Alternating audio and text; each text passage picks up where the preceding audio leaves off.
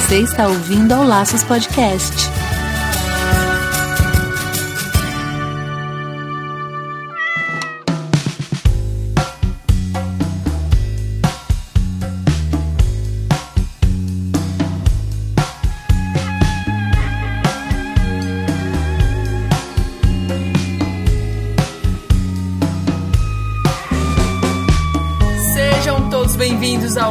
Podcast número 38. Eu sou Wendy Bitar, apaixonada por animais. E eu sou Marina Arinelli e é aqui que a gente vai falar tudo sobre o seu animal. A gente tá de volta aqui com um super mega blaster plus convidado, que é o Jonatas Neiro, e ele vai falar mais uma vez aqui, continuando, né, a nossa série. Esse é o terceiro podcast da série de quatro episódios. A gente vai continuar falando ainda dentro do assunto de adestramento, mas hoje é sobre passeio. Quem leva quem para passear aí na sua casa? Me conte. Quem leva quem?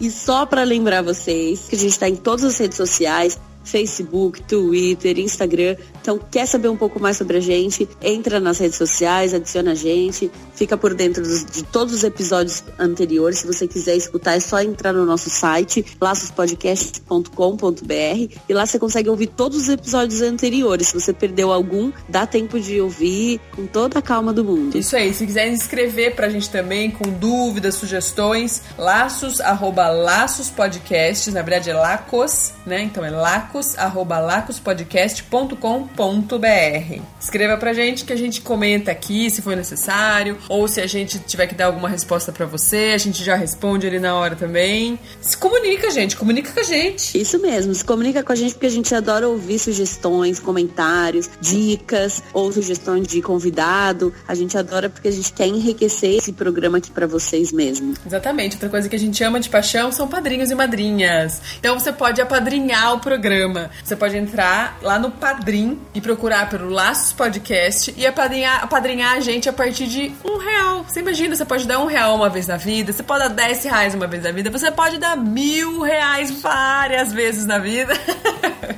O que, que a gente faz com esse dinheiro, Marina? Conta pra eles. Com esse dinheiro, a gente investe no nosso programa, aumentando a divulgação, ficando mais conhecido, chamando mais convidados e trazendo conteúdo melhor para vocês. E quem sabe a gente não consegue gerar brindes para vocês ouvintes. Então, camiseta, caneca. Vamos ver, né? Se a gente for bem apadrinhados. Ah, eu queria. Imagina que legal a gente fazer algum esquema assim de depois que a gente conseguir um valor, sei lá, X tanto que a gente consiga mandar fazer, produzir camisetas, a gente começar a vender camisetas aqui e daí com o dinheiro das camisetas, lógico que vai ter um custo aí que vai ter que pagar isso aí, mas com o dinheiro da venda das camisetas a gente ajudar eh, alguma ONG que vocês podem indicar alguma coisa, seria incrível. Será incrível. Será incrível, então ajuda a gente pra gente poder fazer o mundo dos pets muito melhor.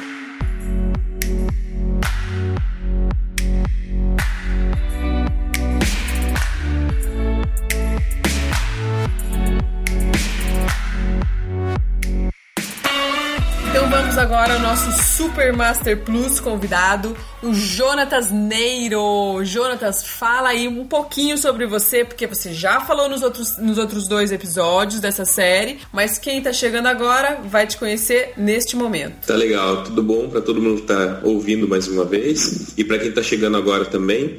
Eu sou o Jonatas Neiro, eu sou zootecnista, tá? Sou formado na Unesp lá de Botucatu e trabalho com a parte de comportamento de cães, com educação canina, terapia comportamental adestramento também e consultoria comportamental, aqui em Sorocaba, São Paulo. Ah, Marina, sabe o que eu acho interessante a gente falar neste momento agora? Daquela perguntinha que a gente teve da ouvinte, que ela falou, perguntinha não, ela foi um SOS, um pedido de socorro, que ela falou que o cachorro dela come cocô, que ela já tentou fazer de tudo, que ela já, já chamou a atenção do cachorro dela, que a gente sabe aqui que o correto não é chamar atenção, mas ela fez isso num ato desesperado. O que, que ela pode fazer? É, Wendy, quem mandou esse recado pra gente foi a Tiwi, do Não Pode Tocar Podcast. Ela mandou um SOS mesmo, porque essa questão normalmente é bem desagradável, né? Cachorro que come cocô. Além de ser anti-higiênico, pode trazer malefícios para o animal, né? Não é bom ficar comendo cocô. Eu, como veterinária, normalmente trato esse, esse comportamento com alguns medicamentos. E aí varia da intensidade e da necessidade que esse animal tem de fazer, né? De, de fazer a coprofagia, que é a alimentação das, das fezes.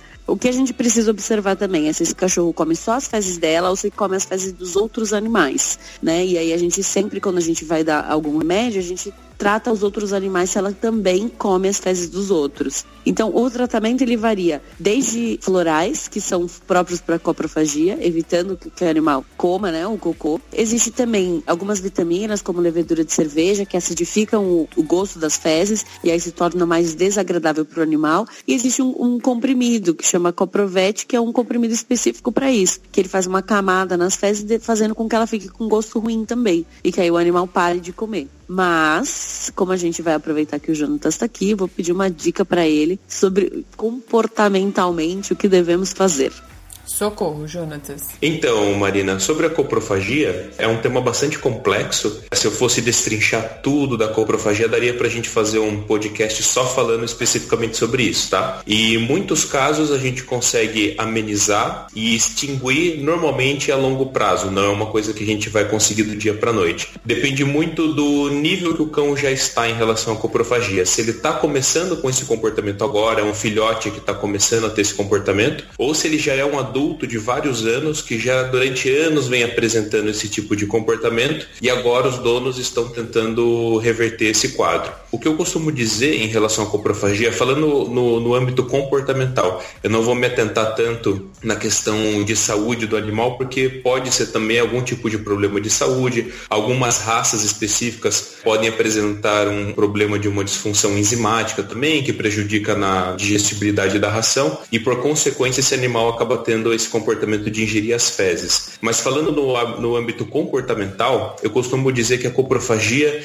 ela é como se fosse um grito de socorro do cachorro um grito de socorro onde ele está tentando alertar de alguma forma que a rotina dele, o bem-estar dele está totalmente comprometido. Nossa. Então, uma dica que eu posso dar logo de início assim para essa pessoa é que ela comece o mais rápido possível estruturar a rotina desse cão com mais atividade física para esse cão fazer durante o dia, com muito enriquecimento ambiental, bastante enriquecimento ambiental mesmo, que ela faça a troca da ração por uma ração de qualidade melhor ainda do que a que ela já está dando para fazer um teste com uma ração que tem uma digestibilidade um pouco maior e sempre limpar o mais rápido possível as fezes do cão, não deixar as fezes ali, né, muito muito tempo expostas em contato com o animal, principalmente se esse animal vai passar um tempo em ócio, porque provavelmente ele vai começar a interagir com as fezes. E tudo isso, mesmo fazendo tudo isso, leva um certo tempo. Ainda mais se o cão já criou um vício de começar a interagir com as fezes e depois começar a comer as fezes. Alguns cães, eles têm um comportamento de assim que eles defecam, eles já ingerem as fezes de uma forma bem rápida. Outros, eles começam a interagir com as fezes depois de um tempo. O cocôzinho está lá um tempo, ele começa a olhar, achar interessante, começa a brincar, começa a levar de um canto para o outro e quando você menos espera, ele começa a ingerir. Então, também limpar essas fezes o mais rápido possível é interessante também, para você não dar oportunidade desse tipo de problema acontecer. Mas uma rotina bem estruturada com certeza vai ajudar. Atividade física atividade mental. Quando o animal não tem atividade física, não tem atividade mental, não tem interação social, ou seja, ele está em constante estresse devido ao ócio, provavelmente esse cão vai desenvolver a coprofagia. Não, não é uma regra, né? não, não para todos, para algumas raças isso costuma acontecer com uma frequência um pouco maior do que outras, mas sempre de um lado ou de outro o mal-estar, vamos colocar dessa forma, vai estar tá, vai tá envolvido. Então é sempre importante a gente ajustar o bem-estar do animal, tá? Sempre vai ser um grito de socorro do animal querendo avisar que tem alguma coisa desajustada, quando não é nenhum problema de saúde específico. Nossa, muito bom. Com certeza vai ajudar, né? Com certeza. Espero que a gente né, tenha conseguido aí ah, um pouco mais sobre isso. Sem dúvida. Fica uma dúvida. ótima dica pra gente fazer um programa sobre isso também, né? Agora você já deu a sim, dica. Sim. Então, quem sabe mais pra frente. Quem sabe, né? Uma boa. Agora conta aí pra gente qual é o assunto de hoje. Legal. No último episódio a gente falou sobre a ansiedade da separação. Quem não ouviu, volta lá isso, e escuta isso. o anterior. Isso, bastante conteúdo legal. Hoje a gente vai falar sobre passeio, sobre muitos mitos que ainda existem em relação a isso qual é a melhor forma de passear com o cachorro, quais são os equipamentos corretos e eu também vou tentar explicar para o pessoal que está ouvindo qual é a melhor forma de ensinar o cachorro a passear sem ficar puxando na guia. Aquela famosa cena onde o cão passa rebocando o dono, né? Que todo mundo vê isso bastante e também que incomoda, né? A pessoa vai passear com o cachorro para ter um certo prazer e volta com dor no braço e muitas vezes até irritado com o cachorro. O cachorro que leva o dono para passear, né? Exatamente. Demais, né? Eu, meus cachorros fazem isso, eu preciso, de, eu preciso dessas dicas. Bastante coisa legal. Puta, hoje o papo é muito legal e acho que muito enriquecedor, porque eu vejo que muita gente não passeia com cachorro, né? Isso é uma coisa, tipo, fundamental na vida deles, né, Jonatas? O, o passeio, por ser uma coisa distrativa e também de tudo que a gente falou no episódio anterior de ansiedade, o passeio é uma coisa que colabora muito com isso, não é? Com qualidade de vida para o cachorro. Sim, sim, sem dúvida. E, infelizmente, é onde as pessoas acabam pecando bastante nesse, nesse aspecto. Não só falando na, na questão da atividade física em si, que o passeio é uma atividade física muito legal, porém também tem muita atividade mental dentro de um passeio, tem muito enriquecimento ambiental sensorial, porque esse cão vai estar em contato com a natureza, vai estar em contato com o ambiente externo e também sem falar na socialização que isso promove. Se você cria um cachorro que não passeia, desde filhotinho, a chance desse cachorro ser reativo, né, ou ser medroso ou inseguro em relação aos estímulos que vão aparecer na rua, é, ele vai ter muita dificuldade disso no futuro, desde filhotinho, né? Se você não passeia desde, desde filhotinho, a chance dele ficar reativo é alta.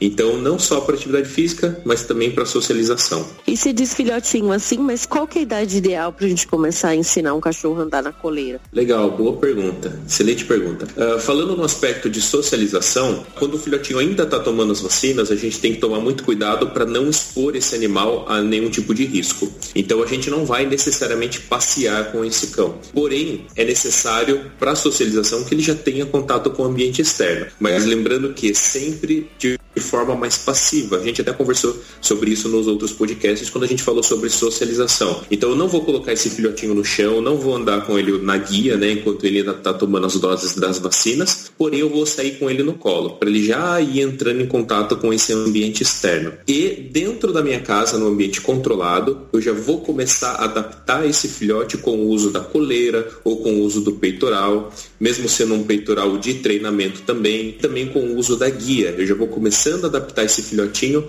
a utilizar esses equipamentos tomando só um pouco de cuidado para não traumatizar o filhote. Então tudo tem que ser feito de forma muito gradual, respeitando cada etapa, sem forçar barra nem nada, tem que ser uma coisa muito bem leve, bem suave para o filhote, para que ele não encare aquilo como algo negativo. Sempre fazendo uma, uma associação positiva, como eu costumo falar bastante. Toda vez que esse filhote for apresentado para o equipamento de passeio, ele também recebe uma recompensa por estar usando aquilo. Pode ser um petisquinho, pode ser ração, pode ser uma brincadeira por exemplo, toda vez que esse filhote coloca um peitoral e uma guia, ele vai brincar de bolinha, ele vai brincar de cabo de guerra, ele vai se divertir com o dono. Terminou essa sessão de interação, esse equipamento é retirado. E isso é importante também pensando na questão da associação que esse filhote vai fazer com o equipamento do passeio. Porque se ele associar desde filhotinho que o equipamento de passeio só serve para passeio, a gente cria uma ansiedade tremenda nesse cão toda vez que ele vê os equipamentos. O que dificulta mais ainda para que esse cão mantenha calma quando passeio e a gente quer, queira, né? Se a gente quer que ele, que ele passeie de forma tranquila, de uma forma mais calma, é, vai ficar muito inviável se esse cachorro já criou uma associação de ansiedade em relação a esses equipamentos. Então, se desde filhotinho a gente mostrar que equipamentos de passeio são colocados diariamente, pra, principalmente para um tipo de interação com os donos, de preferência uma interação que visa educação e obediência, eu costumo dizer que esse filhotinho vai crescer com uma ideia do equipamento de passeio, da mesma forma como o policial tem a ideia da, da farda. Colocou a farda, está em serviço. O filhotinho também colocou o equipamento, colocou um peitoral, colocou a coleira, colocou a guia, ele está em trabalho, ele está em obediência. Então, algum tipo, algum tipo de interação vai acontecer com o dono. E se for é, uma interação que foi construída com base na obediência, esse filhotinho vai ficar muito show nisso e vai ter esse equipamento de passeio que vai remeter a uma calma, uma tranquilidade, obediência, prestar atenção no dono e não necessariamente afobação, agitação e atividade física o tempo todo. Nossa, meu, cada vez mais que eu discuto, mais eu vejo que a gente faz tudo errado. Total. Quando a gente fala pra eles, por exemplo, vamos Aí espera eles erguerem a orelha pra gente falar passeada, e eles tipo correm assim pra porta e ficam super excitados. E a gente acha isso o máximo e a gente tá estragando o nosso animal. Exato. E aí é onde as pessoas mais erram quando a gente tá falando em passeio. Porque é muito agradável a gente ver o cachorro maluco, né? Ele chega em casa e faz aquela festa, vai passear, vamos passear, o cachorro fica alucinado. Só que daí você quer ter um outro cenário quando você sai de casa. Você quer ver um cenário de um cachorro surtando, quando você pega a coleira e fala passear, e quando você sai e começa a passear, você quer que esse cenário simplesmente mude, da água pro vinho do nada. Você quer ter um cachorro super calminho que vai andar do seu lado, sentindo a brisa batendo no rosto. Isso só de abrir a porta, né? Se for abriu a porta, Tudo mudou. a brisa bateu, tá Exato. tudo calmo. Exato. Então, tudo aquilo que você alimenta no seu cão, e falando no contexto geral, né, de uma educação geral, tudo aquilo que você transparece para ele, você alimenta nele, é aquilo que ele vai, vai ter como resultado no futuro. Então, se você alimenta a ansiedade no seu cão, se você alimenta muita euforia, esse cachorro com certeza vai ficar extremamente ansioso, extremamente eufórico no passeio também. Então, se você já quer um passeio calmo e tranquilo, a gente tem que nutrir calma e tranquilidade. E assim, eu vejo que às vezes a coleira causa muita agitação, ansiedade, como você falou, e às vezes causa o oposto. Tem cachorro que você coloca e ele trava total, mesmo quando filhote, ou tem cachorro que a gente brinca que vira boi de rodeio, né? Você coloca o, o- que dó. a coleira ou o peitoral e o cachorro começa a pular que nem um doido querendo tirar ou muito sim. irritado. Como que a gente faz pra corrigir de uma forma fácil esse comportamento? Sim. É uma forma rápida, lógico, de um tratamento mais intenso aí, eu acho. Legal. Isso é, é relativamente fácil, só que vai depender muito da paciência dos tutores. O que acontece? Quando você coloca uma, uma coleira e uma guia no cachorro, vai acontecer exatamente essas três coisas que você citou. Ou o cachorro vai ficar travado, vai empacar, né? Ou esse cachorro vai ficar super bem, como se usasse aquele equipamento a vida inteira, não vai dar bola, o que é mais raro de acontecer. Ou ele vai ficar que nem um cavalinho chucro, vai ficar pulando, vai se bater. Tem cachorrinho que se joga no chão, faz um escândalo, começa a gritar, parece que tá morrendo, né? A melhor forma da gente resolver isso é simplesmente criando aquela associação positiva que eu falei, para criar um processo de dessensibilização. Quando a gente introduz esse equipamento, é, é muito novo ainda para o cachorro aqui, e normalmente eles vão estranhar mais a guia, não tanto o peitoral ou a coleira em si. E quando a gente coloca a coleirinha no cachorro, coloca o peitoral, a gente já tem que mostrar que aquilo é legal, seja com uma interação, com uma brincadeira ou com um petisco saboroso, por exemplo, para que não crie mais frustração. Pode ser que no início ele tenha esse comportamento de cavalinho chucro, que eu falei, de ficar gritando, chorando, mas a pessoa que está lidando com esse filhote nesse momento tem que ter muita paciência e muita frieza também para não corresponder àquele comportamento. Uma coisa que eu venho falando para vocês aqui também nos, nos podcasts é que o cão ele sempre responde consequência do comportamento. Então, se ele teve um comportamento de se bater, de chorar, de espernear, porque ele não está gostando daquele cenário e a pessoa corresponde à expectativa do cachorro retirando aquele equipamento, ah não, ele não está gostando, ou nossa, eu estou traumatizando o cachorrinho e tira o equipamento, a única coisa que ela ensinou pro cão naquele momento é que aquele comportamento desagradável funciona. E se funciona, vira aquela bola de neve. E vira a bola de neve vai crescendo cada vez mais e depois de um tempo, quando esse filhote já fez isso muitas vezes, fica muito mais difícil de reverter depois. Então a melhor coisa é, vai devagar, não acelera nenhuma etapa, não força nada no cachorro, mostra que é legal. Uma coisa que eu gosto muito de fazer, quando eu coloco a, a guia no cachorrinho, isso falando de um filhote, tá? Eu coloco a guia nele, nesse momento eu já começo a recompensar só o fato dele começar a me seguir. Eu começo a induzir ele com um petisco bem saboroso, que eu sei que ele gosta. Conforme ele começa a dar os primeiros passos só comigo segurando a guia, eu já vou recompensando ele. E sempre em sessões curtas, 10 minutinhos fazendo isso, depois eu tiro o equipamento, eu vou tentar isso só mais tarde de novo, coloco nele o equipamento, associo de novo com coisas legais, brinco um pouco com ele, uma interação. Se eu for fazer um toque na guia, para ele começar a entender que existe um toque na guia, né? A guia ela tensiona às vezes, eu faço isso de uma forma muito sutil, bem leve, e quando eu faço isso, eu apresento uma recompensa para aquele cão, para que ele goste também daquela interação e não só goste, mas entenda que aquilo é natural, é normal e aquilo não vai trazer nenhum tipo de dor física, nenhum tipo de punição para aquele filhote. Lembrando sempre que a metodologia de treinamento positiva, ela é contra qualquer tipo de aversivo. Isso significa que enforcador e guia unificada não entra na nossa ferramenta de trabalho. A gente é completamente contra esses tipos de ferramenta. Isso também entra prong collar, né, que é aquele aquele enforcador com garra, não sei se vocês Ai, já viram. Já. E também Sei qual que é. Inclusive o colar eletrônico também. A gente descarta esses equipamentos que causam dor física ao animal. Entenda dor física até mesmo como desconforto, tá? Sim, que tem gente que tenta mascarar um pouco a questão da dor como um desconforto, causa um desconforto no animal. É, o desconforto é uma dor física. Então a gente exclui esses equipamentos. Até porque se você for tentar usar isso no filhotinho, a chance de você, uma pessoa leiga que não tem conhecimento, não sabe trabalhar com essas ferramentas, a chance dela traumatizar o cachorrinho com o equipamento é muito maior ainda do que se estiver utilizando um peitoral ou uma coleirinha de pescoço. Certo. Deu para entender o processo, como que funciona essa dessensibilização, associando com coisas positivas deu. e indo sempre muito devagar. Deu, é todo o mesmo, não, seguindo o mesmo raciocínio que você falou no, nos outros podcasts, né? Sempre vai valorizar o, o bom, né? Valorizar o que ele tá fazendo de, de certo, incentivar, mostrar que, ah, Exatamente. isso aí. E não, e não brigar, e não reprimir, sempre isso. Perfeito, perfeito. É, antigamente as pessoas tinham aquela concepção, né? De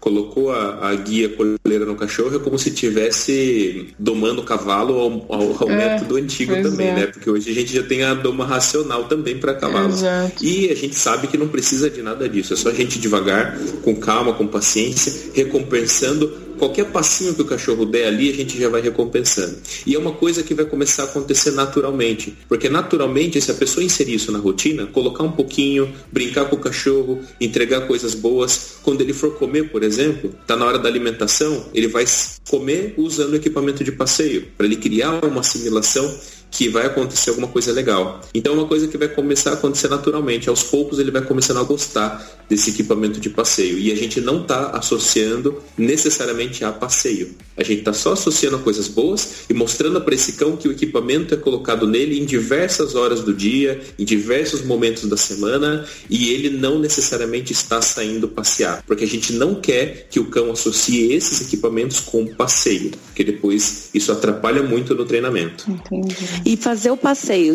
sempre assim, no mesmo horário, eu, eu vou, vou, falar uma que eu lembrei agora assim, de uma experiência até minha. Tá. Porque teve uma época que eu passeava muito com um outro cachorro meu, quando eu morava na casa da minha mãe, e normalmente eu tinha assim um espaço entre, entre atividades, assim, na escola, inglês e tal, que eu levava ele para passear sempre no mesmo horário. E uhum. ele ficava numa ansiedade, assim, eu não podia sentar para colocar um sapato pato que ele já começava a latir, correr, assim.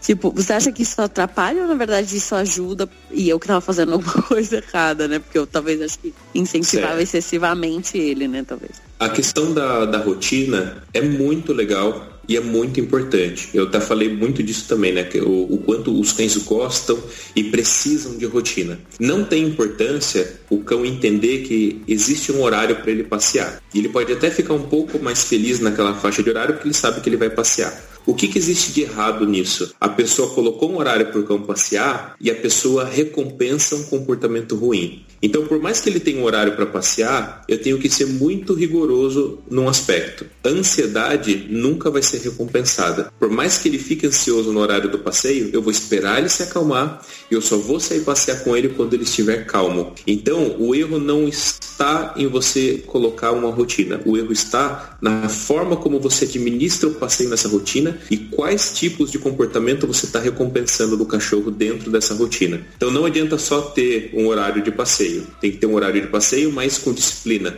mostrando que o horário do passeio vai ser cumprido desde que ele esteja calmo, tranquilo. Então, você pode muito bem ter um cachorro que tem uma rotina de passeio todos os dias nos mesmos horários e que quando dá o horário do passeio, o cachorro está super calmo. Ele está feliz porque ele vai passear, porém ele não está ansioso, ele não está fazendo uma zona, né? Aquele todo aquele aquela euforia. Ele tá tranquilo, mesmo feliz, porém tranquilo. O erro tava comigo, entendi total. Exatamente. O erro tava na, Entendi na total, forma. Isso, como você estava administrando tudo isso. Você acabava recompensando o fato dele estar ansioso. Ou pela forma como você falava, ou simplesmente por colocar o equipamento de passeio nele quando ele está muito eufórico. Uma coisa que eu deixo muito clara para todos os meus clientes. A partir do momento que a gente começou a estabelecer um protocolo de treino para esse cão passear, a gente começa dentro de casa já desde o momento que a gente vai colocar o equipamento de passeio nesse cão. Se ele não estiver calmo, pelo menos sentado,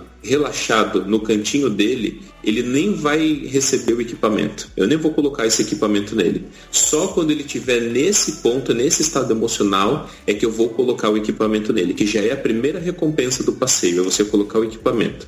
E o que muita gente faz? Chega a hora de passear, o cachorro já tá aquele fogo correndo pela casa doidão que sabe que vai passear. A pessoa pega o equipamento de passeio, sai correndo atrás do cachorro, pega o cachorro, o cachorro começa a se bater e enfia a coleira tudo de qualquer jeito no cachorro, encaixa a- a- o mosquetão da guia e sai pela porta e não tá nem vendo o que tá acontecendo. O cachorro está simplesmente sendo recompensado pelo, pelo comportamento indesejado. E de uma forma sem querer, né? Não, e a gente ainda vai gritando, né? Para, fulano, deixa o sapato aqui.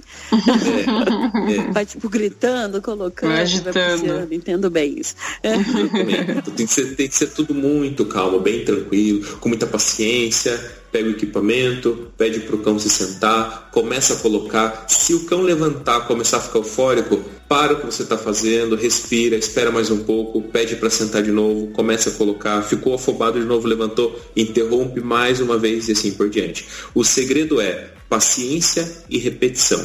O cão, ele, ao, com o passar do tempo, ele vai começar a ceder para esse seu comportamento novo e vai entender que euforia não combina com passeio. Muito bem. Eu queria fazer um parênteses aqui, Marina, se você puder ajudar a gente nessa. Ele falou de, de levar o, o cão pro, pro passeio depois que tiver as vacinas, né? Enquanto isso levar no colo e tal. É só depois que tiver terminado todas as vacinas que pode colocar no chão? Ou como que é isso? Já tomou a primeira vacina, no dia seguinte já pode ir? Não, na verdade é todas as vacinas, né? Se falando de um filhote, lógico, de um, terminar o protocolo vacinal das três vacinas e normalmente a gente ainda pede mais um prazo aí, pelo menos de uns 15, 20 dias para poder introduzir no ambiente, assim, falando de forma médica, né? Uhum. Para as vacinas mais importantes, né? Que é a múltipla que pega parvovirose, sinomose e tal. Essa vacina é a mais importante, acho que em relação ao passeio. Até tirar uma dúvida com você, uma, uma questão que eu sempre tive e já ouvi várias, várias opiniões, né? Um filhotinho que ainda está tomando as vacinas não terminou. Ele pode entrar em contato com cães que já são vacinados de uma forma tranquila? Eu normalmente, assim, aceito essa introdução. Legal.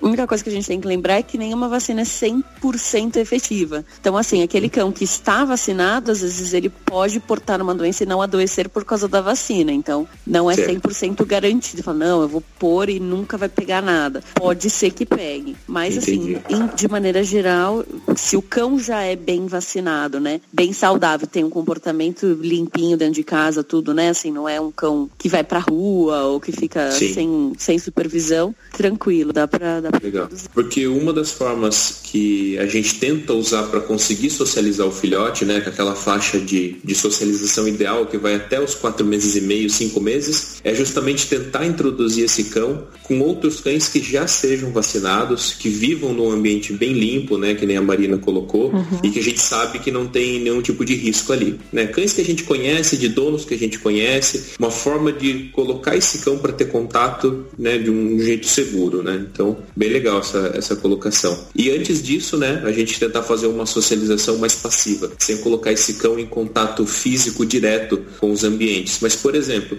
passear de carro com esse cão para ele já ir se acostumando com o ambiente externo, né? Acho que isso a gente abordou bastante, né, quando a gente falou sobre, sobre socialização. Sim, sim, falamos. Sim, com certeza. Falamos sobre os maus elementos.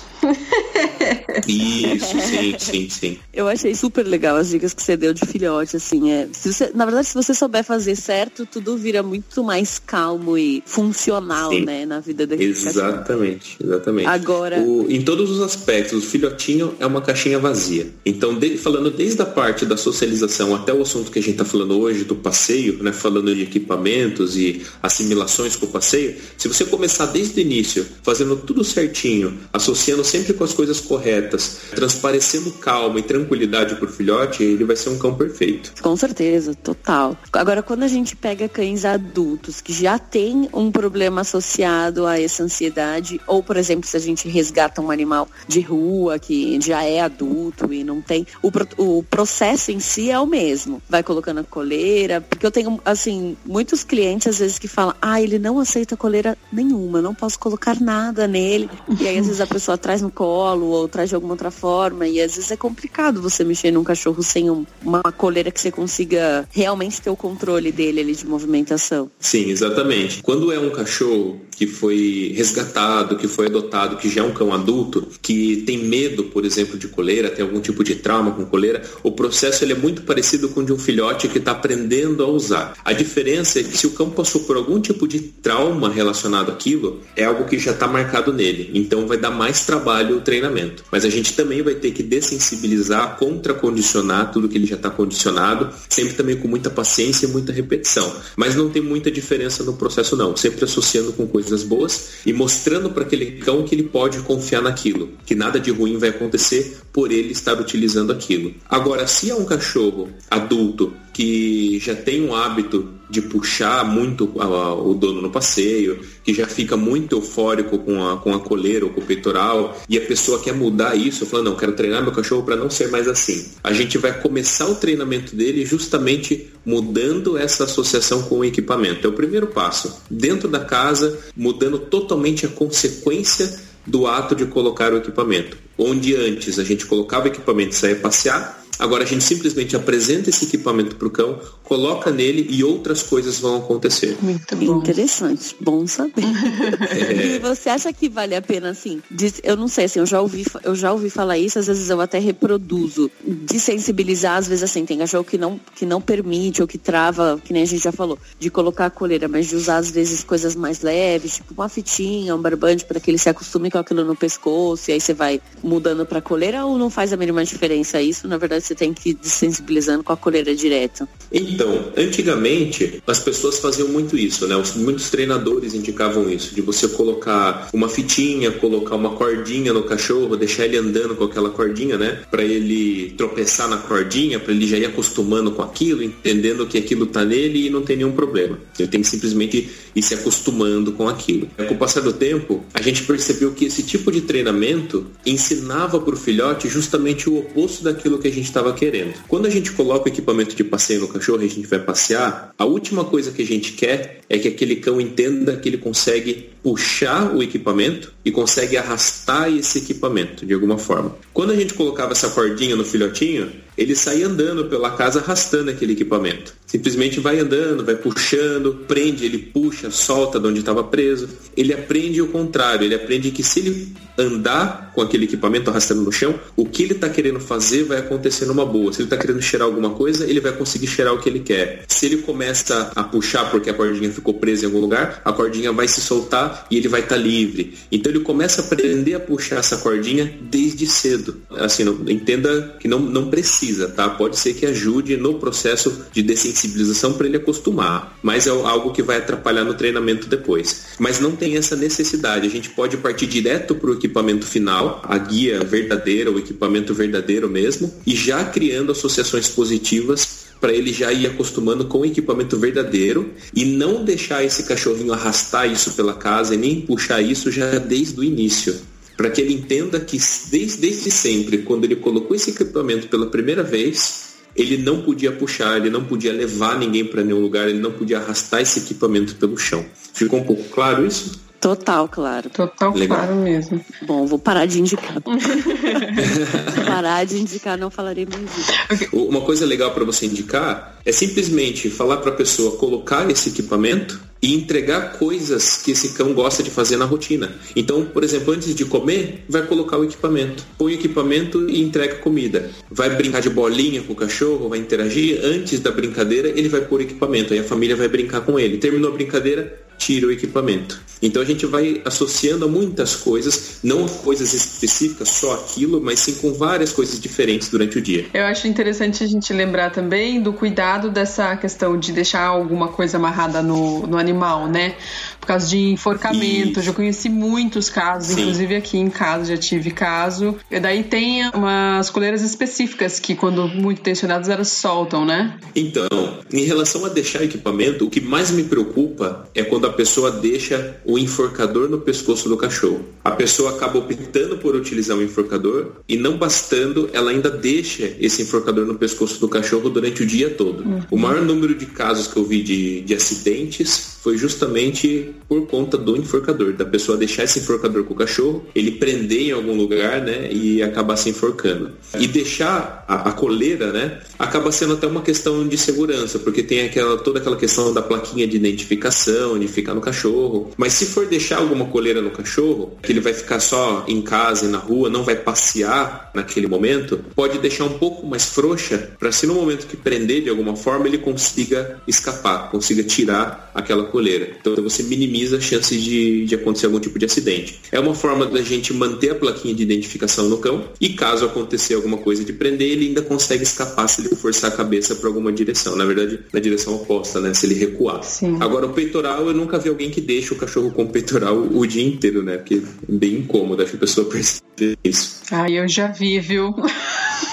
Já viu com o peitoral? Já vi, Nossa. que larga, não tem, Marina? Pouco, eu vi pouco. Acho que eu vi assim, um, tipo, um ou dois casos assim do cachorro tá meio careca em alguns pontos. É. Mas quem sabe que às vezes ele fica com o peitoral. Ai, é. judiação. Imagina, Não meu. tá, né? É melhor não deixar, tá ficando careca e tá tendo atrito.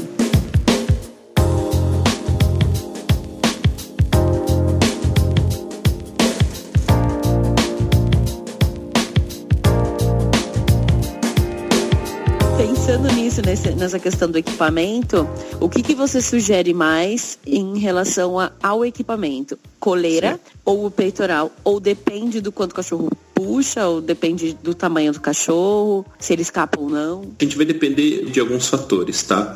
Primeiro ponto, qual é o nível de experiência que essa pessoa já tem com cães? Se é uma pessoa que já sabe treinar um cachorro desde pequenininho para não puxar, pode usar coleira normal e pode usar um peitoral tradicional mesmo, normal, não tem problema. Agora, se é uma pessoa que não tem tanta experiência ou que já tem problema com o cachorro, que o cachorro já está puxando, eu vou preferir ou o peitoral de treinamento ou a coleira cabresto, que eu vou explicar direitinho quais são esses dois equipamentos que não são tão familiares para as pessoas. Falando da, da- do peitoral de treinamento primeiro, tá? O peitoral de treinamento, ele é um peitoral que tem um engate frontal. O engate da, da guia é bem no peito do cachorro. Diferente do peitoral tradicional, que o engate é nas costas. Então o que acontece? Quando o engate é nas costas, o cachorro puxa, toda aquela tensão ela se distribui pelo corpinho do cachorro. Fica algo até prazeroso para o cachorro de ficar puxando, vira uma verdadeira carroça, né? O cachorro puxa, toda aquela tensão distribui, e se ele está com muita energia, fica até gostoso dele puxar. Você percebe que tem alguns cães que sentem até prazer em ficar puxando,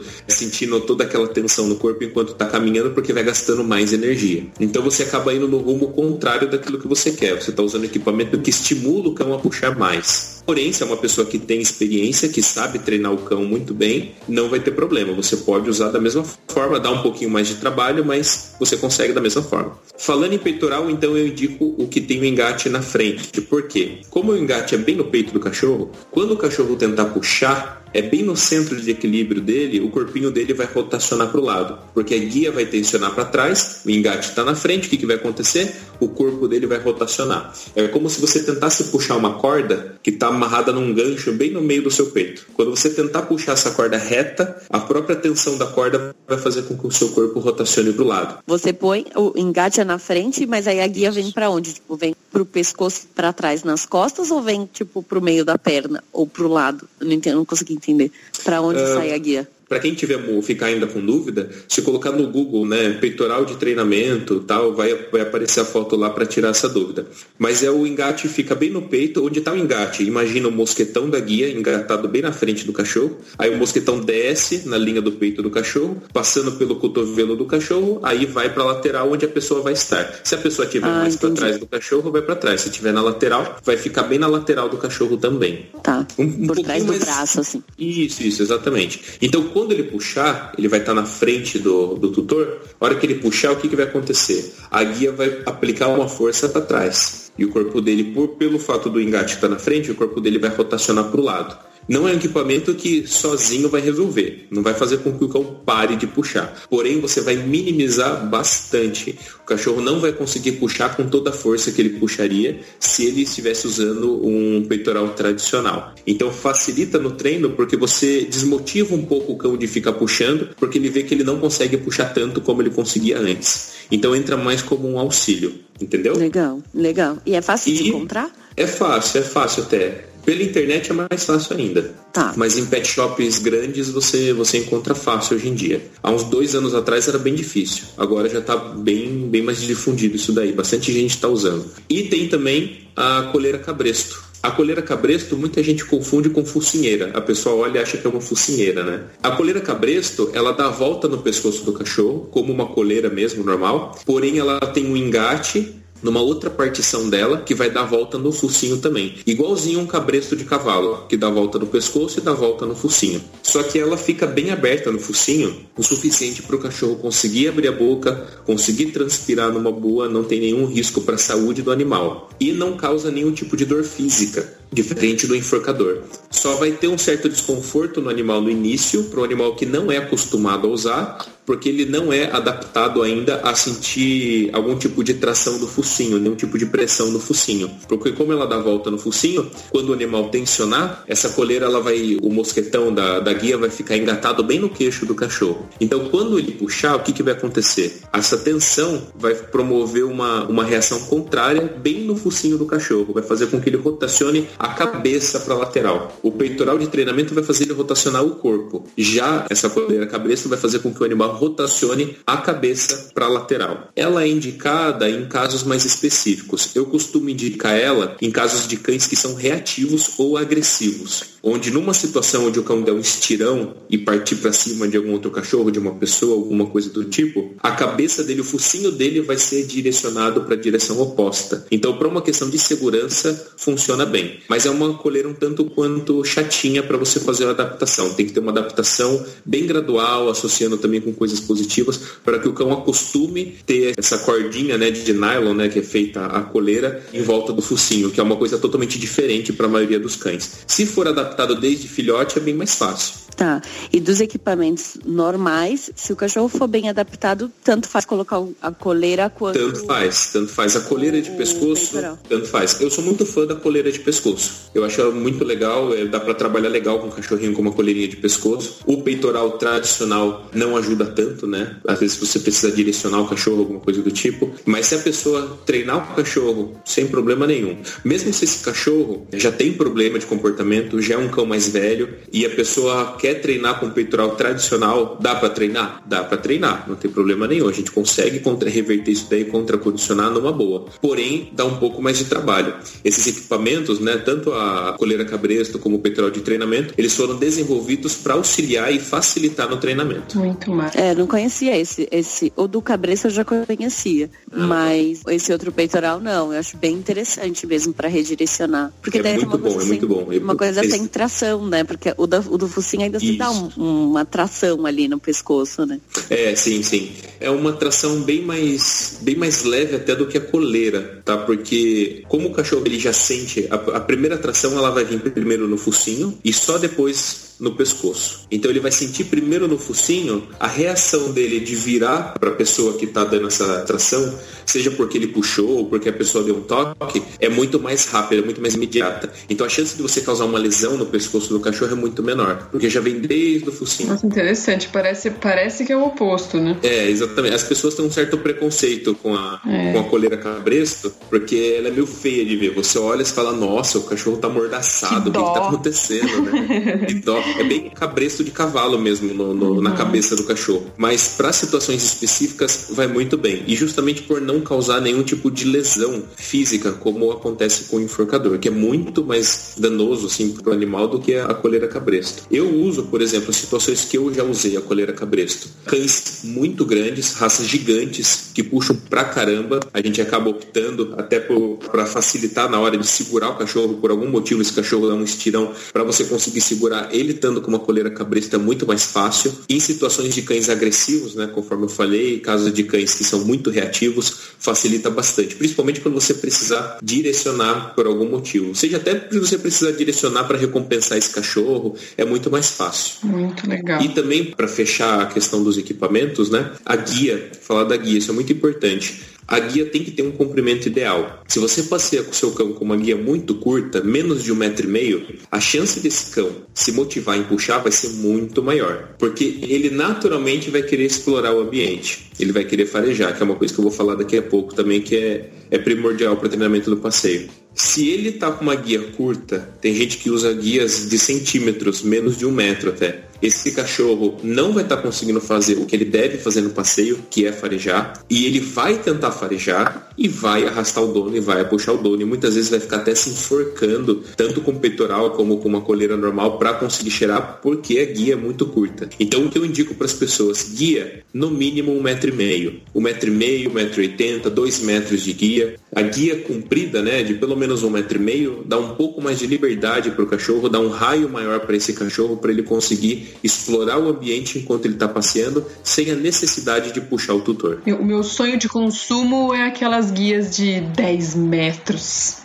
Aquelas que você consegue buscar depois ele, sabe? Meio que pescando ele de volta. Isso é bom ou isso é ruim? É ótimo, é ótimo, mas sempre com segurança. Porque pensa, se eu tô andando no meio, tô andando na calçada e tem uma avenida, e eu tô com uma guia de 10 metros, e eu, se eu dou 10 metros de corda para esse cachorro, o meu poder de reação vai ter um delay muito grande. Então a chance de acontecer algum acidente com uma guia de 10 metros é muito maior do que com uma guia de um metro e meio, onde o tempo de reação vai ser muito mais rápido. Tem que ser num parque, né? É, exatamente Exatamente, tem que ser num lugar seguro, um lugar que você sabe que você pode fazer isso. Pensa num cenário onde você soltaria o seu cachorro, mas como a gente sabe que não é bom soltar, a gente já falou disso nos, nos outros podcasts, né? Quem ficou curioso, corre lá assistir e entender o porquê que não é bom soltar o cachorro. Uhum. A gente tem que sempre estar tá com essa ideia de ter uma guia presa no animal posso ter uma guia aí de 20 metros, se eu quiser 50 metros, posso ter, mas sempre tá a guia ali. Qualquer coisa que acontecer, eu posso pegar esse cachorro de volta. Ótimo. E os momentos de, de cheirar e de você liberar essa guia, eles são momentos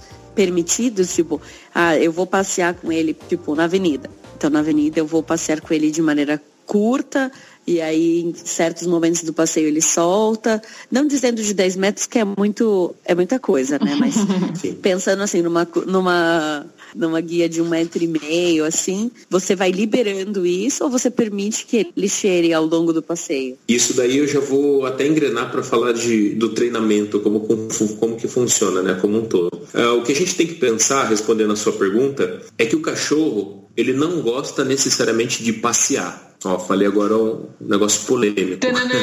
Cachorro... Como assim? Como? É, como assim? Cachorro não gosta de passear, tá, gente? Quem tá ouvindo aí, ó, esquece. Seu cachorro não gosta de passear. Como assim? Meu cachorro adora passear. Não. Seu cachorro gosta de explorar. Cachorro não passeia, cachorro explora. Se o cachorro passeasse, você soltasse ele num, numa praça, ele ia ficar andando em círculo na pista de caminhada em linha reta. Assim como as pessoas que estão passeando estão fazendo. Ele não passeia, ele explora. Isso significa que ele vai farejar o ambiente, sentir cheiros de outros cães que passaram por ali, sentir texturas diferentes, vai comer uma graminha ali, vai roer um graveto ali, vai se esfregar num, num poste, vai se esfregar no chão, vai se esfregar na grama, porque ele está explorando o ambiente e se comunicando com os outros cães que por ali passaram. Isso significa que se você sair passear com o seu cão e forçar o seu cão a realmente passear, você não está trazendo aquilo que ele quer para o passeio. Você não está trazendo bem-estar para o seu animal. É como se você levasse uma criança para Disney e não deixasse essa criança andar em nenhum brinquedo. O que tem graça para esse cão não está acontecendo. Ele está fazendo o que é mais sem graça, que é ficar simplesmente andando no mesmo ritmo em linha reta, sem poder fazer nada. O que ele menos quer. Se for para ser assim, é mais fácil ter uma esteira e botar o cachorro na esteira. Porque ele só tá vendo, ele só tá vendo, tá só babando, querendo cheirar, querendo explorar e não tá podendo. Então. Sacanagem, né? Uma sacanagem. Então, passeio sem exploração pro cachorro é tortura, não é passeio. Esse cão não está em bem-estar. Ele pode até falar, ai não, mas ele não, não fica me puxando, ele anda numa boa do meu lado. Provavelmente porque a pessoa nunca permitiu ou porque treinou ele para fazer isso de alguma forma, mas tenha certeza momento que esse cão aprender a farejar e começar a farejar, ele vai estar no nível de bem-estar muito maior, porque ele vai estar exercendo comportamentos naturais, comportamentos que você pode ter certeza que são muito apurados, né? O, o fato do cachorro usar o faro para se comunicar, o fato do cachorro urinar, deixando as informações dele ali naquele cantinho para outro cachorro que vai vir sentir o cheiro também e recolher as informações do cão que passou ali. É a rede social dos cães, né? A gente costuma falar. Uma praça, enfim, uma grama que tem um cheiro de outro cachorro. Então, resumindo, cachorro não passeia, cachorro explora. Se você quer trazer bem-estar para o seu animal, quer ver o seu animal feliz, seu animal com uma vida de qualidade, você precisa deixar o seu cão explorar no passeio sim. E quem gosta de passeio em shopping, querida, é você. Seu cachorro, seu cachorro não Exato. gosta de passeio em shopping. Exatamente. falou tudo, falou tudo. Pensei nisso agora. Quer deixar seu cachorro feliz? Vai passear com ele na praça, uhum. lugar que tem grama, que deixa tem ele natureza. deixa ele cheirar xixi, sim, ele é um Isso. cachorro, né? Exatamente. Não, tem, uma, tem uma cliente minha, estava ensinando o cachorrinho dela a sentar quando a gente para. A gente está andando, quando a gente para de andar, o cachorro senta, esperando a gente continuar o passeio. Para o cachorro não ficar puxando quando você está parado conversando com alguém, ficar puxando, esticando a guia, machucando o braço, enfim. Aí ela falou assim para mim: ah, mas ele vai ter que sentar na rua? Eu falei assim: vai, por quê? Falei, ah, mas vai sujar o bumbum dele. Ai, Jesus. juro, juro pra vocês. Ela falou, quando eu chego em casa eu já tenho que limpar as patinhas dele, agora vou ter que limpar o bumbum também, porque ele vai ficar sentando naquele chão sujo lá do, da, da, da rua. Falei, pois é, é um cachorro. expliquei expliquei tudo isso que eu estou explicando para vocês de bem-estar. Expliquei também uma coisa muito interessante, que é, muita gente tem nojinho, né, de passeio. Eu tenho clientes também que não deixam o cachorro cheirar porque vê o cachorro lambendo urina de outro cachorro. Fala, não, que isso, que nojo, tá lambendo, não sei o que, não vou deixar, não vou deixar. E esquece que isso é um comportamento natural. Tem uma, uma frase que eu vi que eu achei muito legal, que a gente precisa criar os nossos cães num padrão indiano. Isso significa que a gente não pode ter um conceito de higiene muito avançado nos nossos cães. Pra quem já Sacanagem, foi. Pra...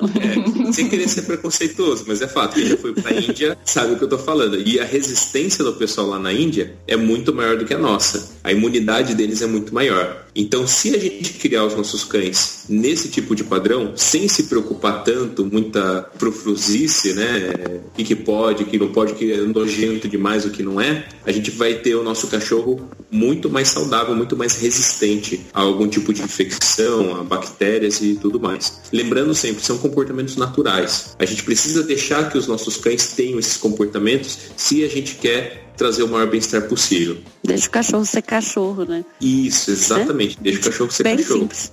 Aí você pode Bem me simples. perguntar, e como, como que eu vou conciliar isso com o passeio? Porque se eu deixar ele ficar cheirando tudo, ele vai ficar me puxando, porque tudo que ele quer cheirar ele puxa. Então eu tento segurar, eu não deixo ele cheirar para ele não ficar me puxando.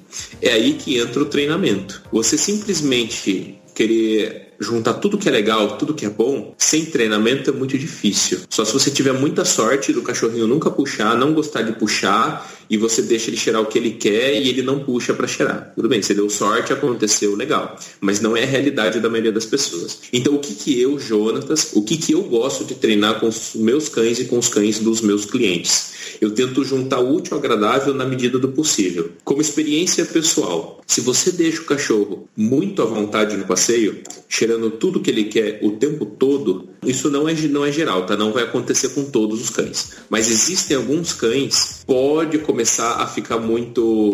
com uma ansiedade muito maior no passeio. Pode começar a ficar mais eufórico no passeio, pode começar a puxar mais no passeio, porque você está liberando tudo de uma vez para esse cachorro. Ele fica meio alucinado no passeio. E para o cachorro que fica alucinado, para ele ver que ele tem tudo aquele mundo para explorar, se ele já é muito ansioso, fica mais difícil de você conseguir controlar. E tem cães que naturalmente são mais ansiosos do que outros. Para esse cachorro, não é legal, não é interessante que a gente ande liberando tudo. Lembra da regra que eu falei para vocês, que a gente gravou acho, no primeiro podcast, a regra do nada vem de graça? Sim. sim, sim. Tudo aquilo que é recompensa para o cão, ele tem que entender que ele consegue através da obediência. Então, na rua, essa regra também se mantém. Essa é uma metodologia que eu gosto de trabalhar. Tem outros treinadores que têm outro tipo de visão e trabalham de outra forma. Mas pela minha experiência, o que eu já testei, e olha que passeio, acho que é o, o tipo de treino que eu mais testei em metodologia, porque costuma ser o treino que dá mais trabalho pra gente fazer. Eu não gosto de deixar tudo à vontade. Eu coloco a regra do nada vem de graça também no passeio. Então eu sei que o cão quer cheirar, eu vou permitir que ele cheire, que ele explore, porém sobre condições. Você tem que me obedecer. Você não pode puxar guia, você não pode tensionar guia. Se a guia estiver frouxa, leve você andando calmo, não precisa estar do meu lado. Pode estar um pouco na frente, pode estar um pouco atrás, não tem problema. Desde que não esteja puxando a guia, você vai receber a liberação para cheirar o que você quiser. Mas a única condição que eu ponho para você é essa. Você não pode puxar a guia. E eu deixo isso muito claro para o cachorro com o treinamento, através de consequências dos comportamentos. Toda vez que ele puxa, eu não cedo para ele o que ele quer. Se ele me puxar para cheirar um arbusto e ele conseguir cheirar um arbusto, na cabecinha dele funcionou. A próxima vez que ele vê um arbusto, ele vai me puxar de novo. Ele sabe que funciona. Toda vez que ele tensionar a guia e puxar, eu vou entrar com a frustração. Eu não vou permitir que ele fareje aquilo que ele está querendo, porque ele teve uma conduta que eu considero ruim, que eu não quero reforçar. Então eu não vou ceder a recompensa para ele. Puxou, nada feito. Muda a direção do passeio, continuo seguindo o passeio. Quando eu observar que ele não está puxando e eu sei que tem um arbusto que ele gosta de cheirar, eu simplesmente falo o nome desse cão, dou o comando OK e aponto para o local onde ele pode cheirar. E ele vai correndo naquela direção e cheira. Na cabecinha dele, o que, que aconteceu? Eu estava andando calmo, estava andando tranquilo, sem tensionar nada, e ele falou, ok, me liberou naquela direção, eu fui lá e consegui o que eu queria. Fazendo isso, eu crio um padrão de comportamento dentro do passeio, onde o cão entende que puxar não funciona para conseguir o que ele quer, que para conseguir o que ele quer, ele tem que ficar calmo e aguardar a minha liberação. Fazendo isso, você consegue juntar o útil ao agradável. Você consegue ter um passeio com o seu cão calmo, sem que ele puxe a guia, e também consegue ceder para ele tudo o que ele quiser explorar para poder deflagrar esses comportamentos naturais. Muito incrível, muito incrível. Muito legal, né? Eu, come... eu começo a pensar no cachorro fazendo isso, eu já fico, ai, gente, que coisa Que linda. fofo. Ele É muito obedecendo legal. um ok, né? É. Que É muito legal. Tem a- eu tenho uma, uma aluna comigo que, que já está comigo há muito tempo, né? Hoje eu faço só a manutenção dela, faço só a manutenção do passeio. E eu penei com ela, então a gente tem muitos alunos que na verdade nós somos alunos, né? O cachorro ensina muito pra gente. Eu fiquei, acredito que mais de seis meses para conseguir entender o comportamento dela no passeio, para conseguir deixar redondinho o passeio dela para ela não puxar. Uma cachorra extremamente eufórica, uma golden, sempre puxou, durante anos puxou os donos,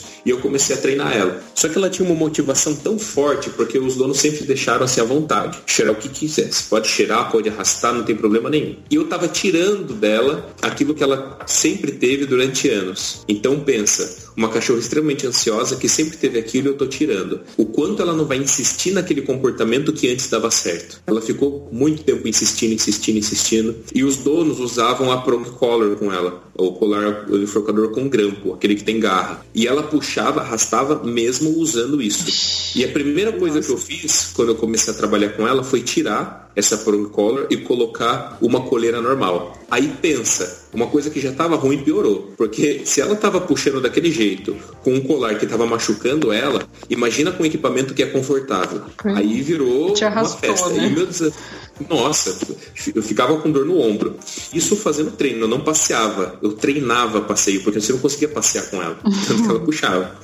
Então eu descobri que na verdade o que funcionava legal, e eu descobri isso com ela na base da, da tentativa e erro, era um conjunto de técnicas, não simplesmente uma técnica isolada. E o que muita gente tenta fazer é pegar uma técnica isolada e tentar aplicar no cachorro naquele contexto. E não é o que vai funcionar. Você mudar de direção consiste em toda vez que o cão puxar, tensionou a guia, você muda a direção do passeio. Mostrando que quem está conduzindo o passeio é você e não o animal. Tensionou a guia, eu mudo a direção. Tensionou, eu mudo a direção. Com isso o cão vai entendendo que puxar a guia não é legal, porque o passeio muda a direção toda vez que a guia é tensionada. Outra técnica que é muito utilizada também no treinamento positivo. Quando o cão puxa, você para de andar, espera a guia afrouxar e depois você continua andando. Dessa forma ele vai entender que se ele puxa, o passeio não flui. Mas se ele para de puxar, o passeio flui numa boa. Em teoria, isso funciona tudo muito legal.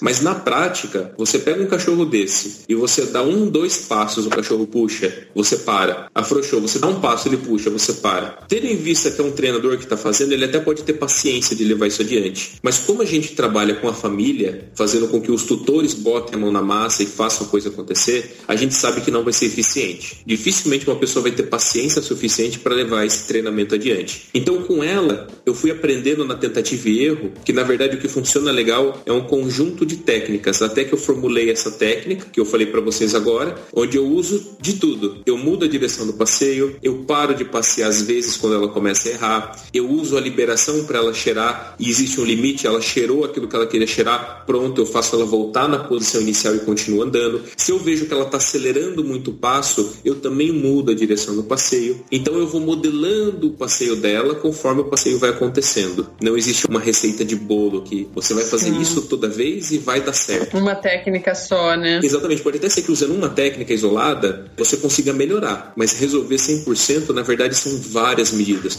porque durante um passeio muitas situações vão acontecer Sim. e cada situação um tipo de técnica vai ser mais bem-vinda do que outra. Então eu percebi fazendo isso, né, que o que funciona legal realmente é você não deixar o cachorro totalmente à vontade, aplicar a regra que nada vem de graça, porque daí ele vai ter uma motivação para andar com a guia frouxa. Qual é essa motivação? É simplesmente se eu andar com a guia frouxa, no caso, né, andar sem puxar sem tensionar guia, eu ganho a liberação para farejar o que eu quero. Então você cria essa motivação e de vez em quando, quando o cachorro desligar de você, começar a esquecer disso, começar a se empolgar muito, você entra com outras técnicas. Mudança de direção, você para de andar, espera o cão se acalmar para continuar andando e assim por diante, tá? Lembrando que esse tipo de treinamento, ele deve acontecer dentro da casa. Ah, é mesmo?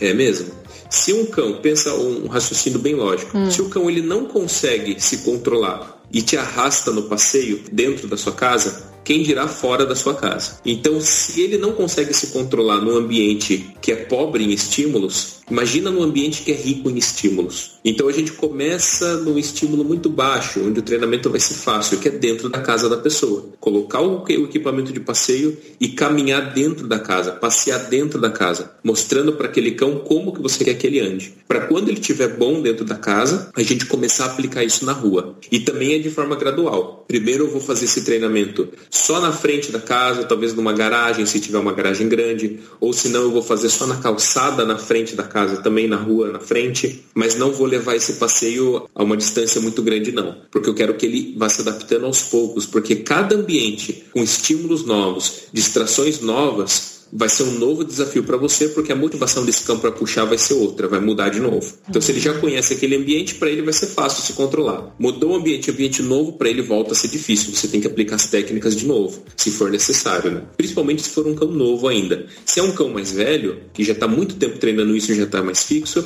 a chance disso acontecer é menor. Mas se é um cão novinho que ainda está aprendendo, isso com certeza vai acontecer. Mudou o ambiente, a vontade de puxar vai começar a voltar. E você tem que voltar com o treinamento. Muito interessante interessante. Júlio, tem uma pergunta que coincidentemente eu postei há pouco tempo no Laços, no Instagram e no Face um vídeo desses que fazem compilação assim das pessoas arrastando o cachorro, tipo deitado. Provavelmente na hora de voltar para casa eles não querem voltar. Então Golden Sim. é o recorde, né? Golden simplesmente ele deita e você vai arrastar ele até o resto da vida. Inclusive tem uma mulher que fala assim, ó, tá arrastando, acho que era um pug, não lembro, ela tá arrastando assim o pug, daí ela fala assim: "Ah, então, então tá bom, então fica aí arrastando suas bolas no asfalto. E tipo, o cachorro não liga, ele tá com a barriguinha assim bem no asfalto. E ela vai arrastando ele de volta para casa. Tem alguma dica, algum socorro para isso não acontecer? Tem, tem sim. A primeira coisa a gente tem que identificar qual é a motivação do cão para estar tá fazendo isso. Tem cães que fazem isso para não passear. Não uhum. sei se vocês já viram. Cachorro que quando sai passear não quer passear e deita no chão também. Ah, já vi com dor só. Só quando ele tá com dor, a gente não sabe como que ele tá, não tá muito bem, daí sim. Entendi. Eu já vi cachorro que é muito medroso, inseguro. Ah, e quando tá. vai sair passear, ele trava, ele congela, deita a barriga no chão, não quer passear de jeito nenhum. É. Tem aquele cachorro que não quer voltar, né? Não quer entrar para casa isso. e também vai fazer birra, vai se jogar no chão e tudo mais. Então a gente tem que identificar qual é o objetivo do cão com aquilo. Se ele está conseguindo o que ele quer tendo aquele comportamento, aquele comportamento vai virar aquela bolinha de neve que eu sempre falo e vai começar a crescer. Uhum. Porém, se ele se frustra com aquele comportamento, a consequência que ele espera não acontece, provavelmente ele vai desmotivar em ter esse comportamento e vai começar a mudar a conduta dele. O que eu quero dizer com isso? Vamos colocar na prática. Se eu tô saindo com o meu cachorro, o meu cachorro ele não quer passear por algum motivo, tirando o motivo de dor, né? Que daí é sacanagem com o bichinho. Lógico. Mas vamos supor que ele não tá com dor, ele tá com preguiça. Tem cachorro que é preguiçoso também. Não é medroso, não é nada, ele simplesmente não quer sair andar. Eu pego, começo a sair passear com esse cachorro, ele começa a travar. Se logo no início ele começar a travar, eu desistir e voltar para casa, o que, que eu ensinei para esse cão? Simplesmente que funciona. E se funciona, vai repetir. Se eu paro de andar, pego esse cachorro no colo e continuo andando, mas com esse cachorro no meu colo, o que, que eu ensinei para esse cachorro? Que funciona para pegar no colo e para ganhar aquele mimo, ganhar essa atenção e não precisa andar. E ainda mais legal, porque ele vai ter um passeio sem precisar andar. Ele vai ter uma recompensa ambiental legal sem precisar se esforçar. Então a gente nunca pode colocar a consequência que o cão espera de um comportamento indesejado. Porém, eu vou insistir, porque eu não vou ceder. Eu vou insistir para que esse cão ande. Nos primeiros sinais que esse cão começou a andar, começou a dar os primeiros passos de tanto que eu estou insistindo, eu vou recompensar esse comportamento. Eu posso usar uma fonte de alimento. Normalmente no passeio é o que vai encaixar melhor. Algum petisco bem saboroso para esse cachorro, para ele entender que aquilo é legal. E também a gente não pode ceder de ficar parando muito. Tem gente que tá andando com o cachorro, eu falo que o cachorro vira bigorna. Tá andando com o cachorro, o cachorro simplesmente para de andar, senta no chão, dá aquela tracionada com o pescoço para trás, sabe? Uhum. Parece tipo um cavalinho chucro também. Faz isso por qualquer motivo. Tem cachorro que faz isso porque queria cheirar o poste que passou, a pessoa passou reta no poste, não deixou ele cheirar, ele faz isso. Ele trava no chão e vira uma bigorna. Por que, que vira uma bigorna? Porque a pessoa para de andar. A pessoa tava andando, o cachorro sentou, tensionou a guia, a pessoa para de andar, olha pro cachorro e fica falando: Vamos, vamos, o que, que foi? O que, que aconteceu? Vamos. O que, que ela tá ensinando pro cachorro com isso? Primeiro, que ele é uma bigorna. Ele é Literalmente. Literalmente, que ele é uma bigorna. Se ele parar de andar, a dona também vai parar de andar. Ou o dono, os tutores vão parar de andar. E que se ele fizer isso de novo, vai funcionar de novo, independente do motivo. Então o que eu falo para todo mundo, quando o cachorro começar com esse comportamento, simplesmente não pare de andar, continue andando. Ah, ele travou no chão, ele deitou com a barriga no chão, ele fez, fez aquilo, fez aquilo.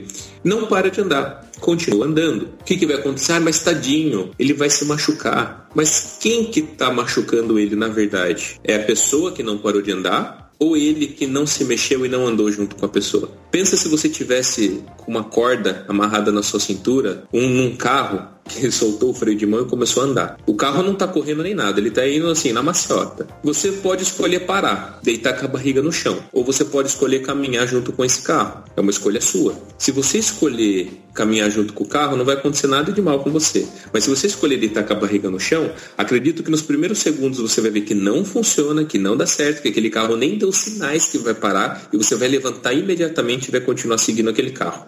Então eu dou esse conselho para as pessoas quando o cachorro começa a apresentar esse tipo de comportamento, porque você já corta na hora. O cachorro começou, você já elimina. Começou a parar, começou a empacar, você continua andando, ele vê, putz, não vai funcionar, ele desiste e continua seguindo a pessoa.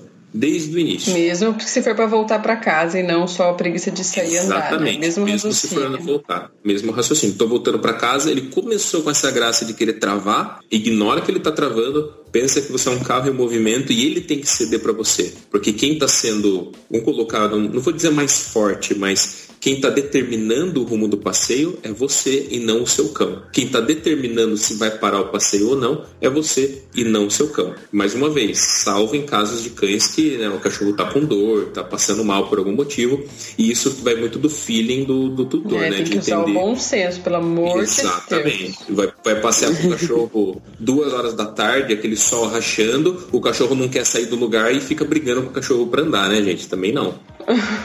Eu torço aqui para que só pessoas de bom senso estejam escutando esse podcast. Sim, sim, sim. e torço ter também que senso. pessoas, que pessoas tenham pinches e não tipo um dogo argentino pra você ter que arrastar ele. Ah, mas você sabe que você não, não, não precisa ter, ter força, na verdade. É só uma questão de jeito. Por exemplo, se o cachorro ele já tem esse hábito de ficar parando, eu costumo falar, né, um dito que você vai fazer isso sem trazer nenhum tipo de risco para o animal. Então vamos supor, o cachorro parou, empacou no chão. Você não vai né, dar um tranco e correr com, com a guia com o cachorro para ele sair com tudo. Você pode simplesmente diminuir a velocidade porém continuar tracionando devagar, sem machucar o cachorro. Fazendo isso, você não vai trazer nenhum tipo de risco. É simplesmente uma tensão contínua que está empurrando. Ele, no momento que ele começar a sentir qualquer tipo de desconforto, ele vai ceder e vai continuar dando. O cachorro não é masoquista. Ele não vai ficar lá deitado, sentindo dor, machucando e continuar naquela dor. Não. Quando ele sentir o primeiro incômodo, ele vai levantar e vai continuar andando, porque ele vai ver que aquilo não vai dar coisa boa. Então, mesmo sendo um dog argentino, um dog alemão, uhum. ele empacou, você simplesmente, você naturalmente vai diminuir a velocidade pelo tranco, né? Porque você não está esperando que o cachorro vai dar aquela empacada, mas você continua andando devagarzinho e vem tracionando, vem tracionando a guia devagar. Ainda mais se esse animal estiver usando um peitoral de treinamento, menos ainda isso vai dar alguma dor física para ele. Sim, sim. Porque vai estar tá puxando pelo peito, uma coisa que está tracionando todo o corpo dele, né? Para ele continuar andando e ele vai ter que levantar e vai ter que ceder e continuar andando com a pessoa. Certíssimos. Vamos aí só atentar-se ao feeling do cachorro estar bem. Mais uma Isso. vez falando. Sim.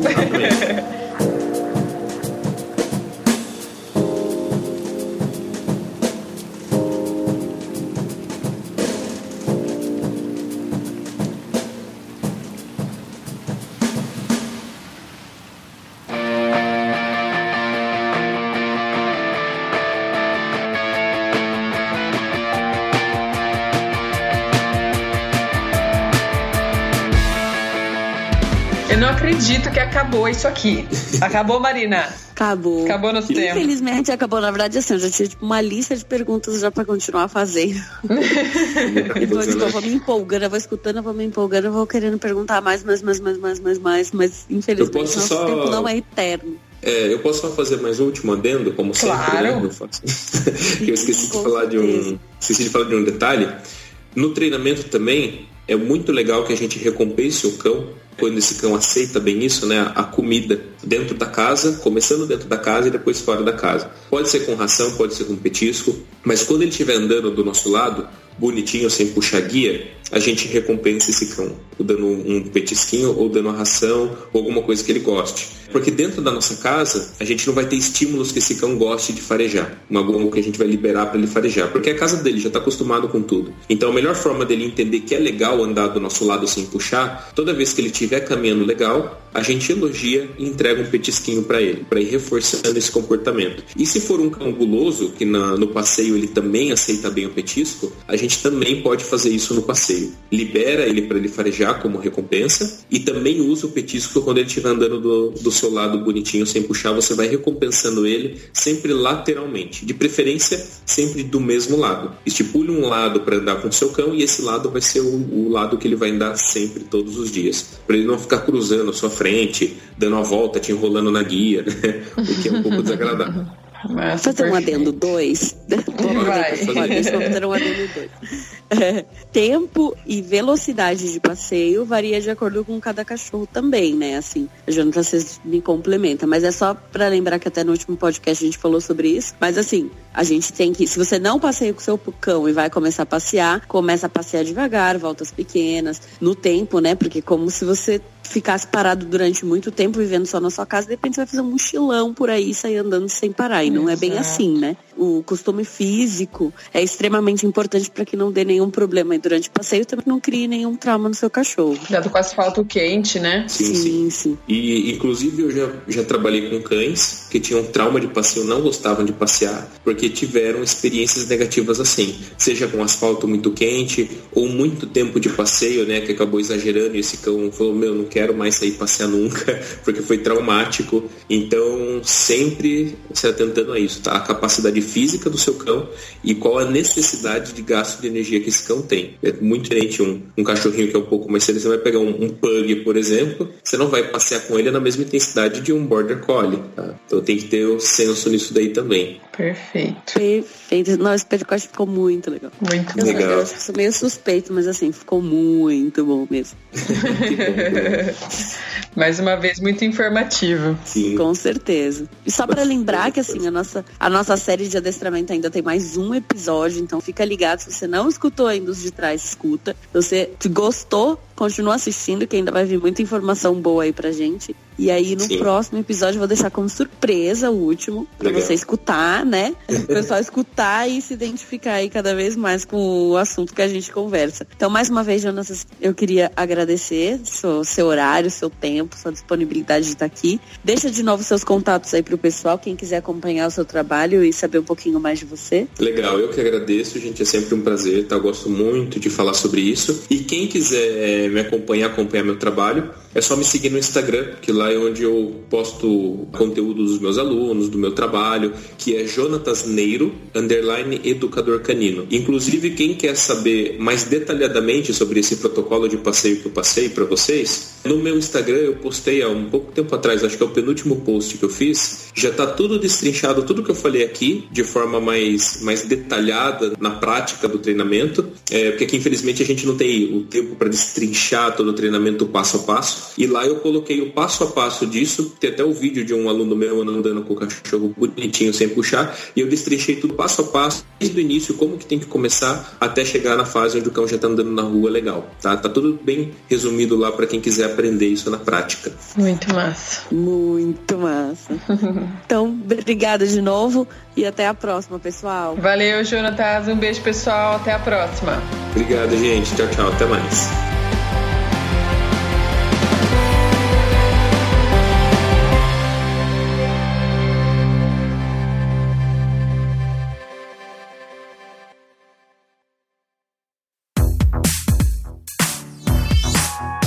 Podcast foi editado pela Isso Aí Design. Tudo isso é forma com função. É design estratégico. É isso aí.